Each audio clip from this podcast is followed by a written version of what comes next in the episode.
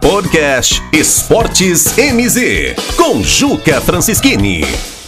Nesta difícil jornada do operário ferroviário no Campeonato Brasileiro da Série B, nós podemos afirmar com a mais absoluta certeza de que essas duas vitórias foram as mais importantes e no momento mais importante do campeonato para o operário ferroviário. Até mesmo porque o operário teve pela frente dois adversários extremamente difíceis: o Remo, lá em Belém do Pará, e o Botafogo aqui no Germano Krieger. Circunstâncias fizeram com que o operário obtivesse a vitória tanto lá quanto aqui. E muita gente não acreditava nessas vitórias. Sabia que era uma missão extremamente difícil para o Fantasma. Mas as vitórias vieram e são as mais importantes, e é fácil dizer por quê. Não tivesse o Operário obtido essas duas vitórias, o Operário teria seis pontos a menos, estaria ali na décima terceira posição, já com o Remo colado nele e embalado para ultrapassar.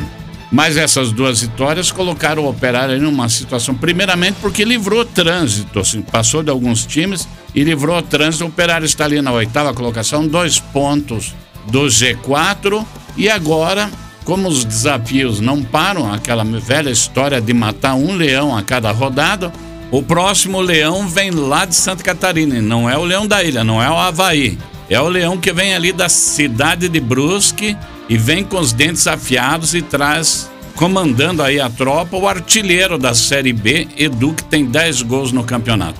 Portanto, dois desafios vencidos e mais um desafio para frente. E depois, na sequência, vem um pior ainda, que é contra o CRB, que está na vice-liderança do Campeonato Brasileiro, vive um bom momento e quer permanecer lá em cima, quer o acesso.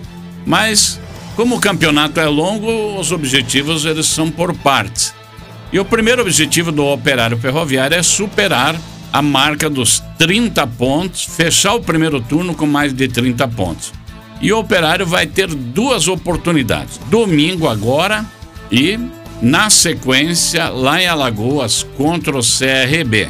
Vamos torcer para que o Operário, que tem vencido desafios muito grandes, supere mais esses dois desafios que tem pela frente. Podcast MZ Esportes, com Juca Francischini.